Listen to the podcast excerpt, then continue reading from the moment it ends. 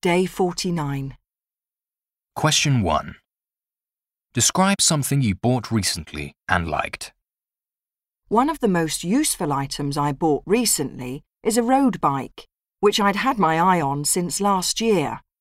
It's stylish to look at and has lots of excellent features, like a carbon fibre frame and a shock resistant saddle, which help ease the physical strain of riding. I use the bike for various purposes.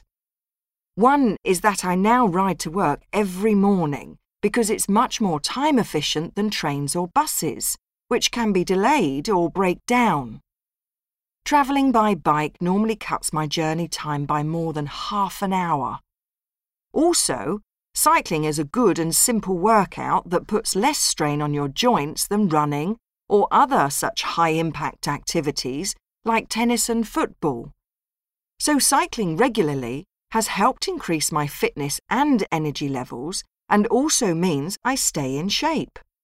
Fortunately, my hometown is very cyclist friendly because it has a large network of cycle paths and well maintained roads with good visibility, which means both cyclists and pedestrians can stay safe.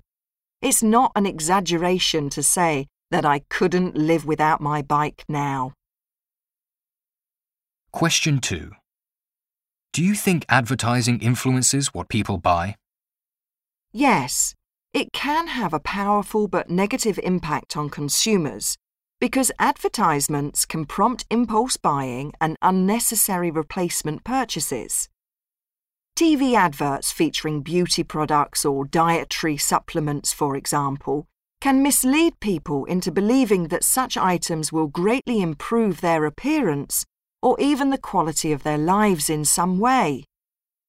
Since some young people may lack the capacity to evaluate the quality and the necessity of a product, seeing an appealing advert can tempt them into buying unwanted items on impulse, which they may later regret.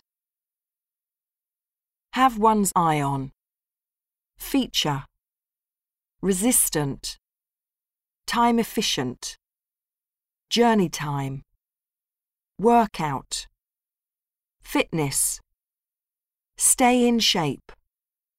It's not an exaggeration to say that. Impulse buying. Replacement. Beauty product. Mislead into doing. Appearance. Appealing.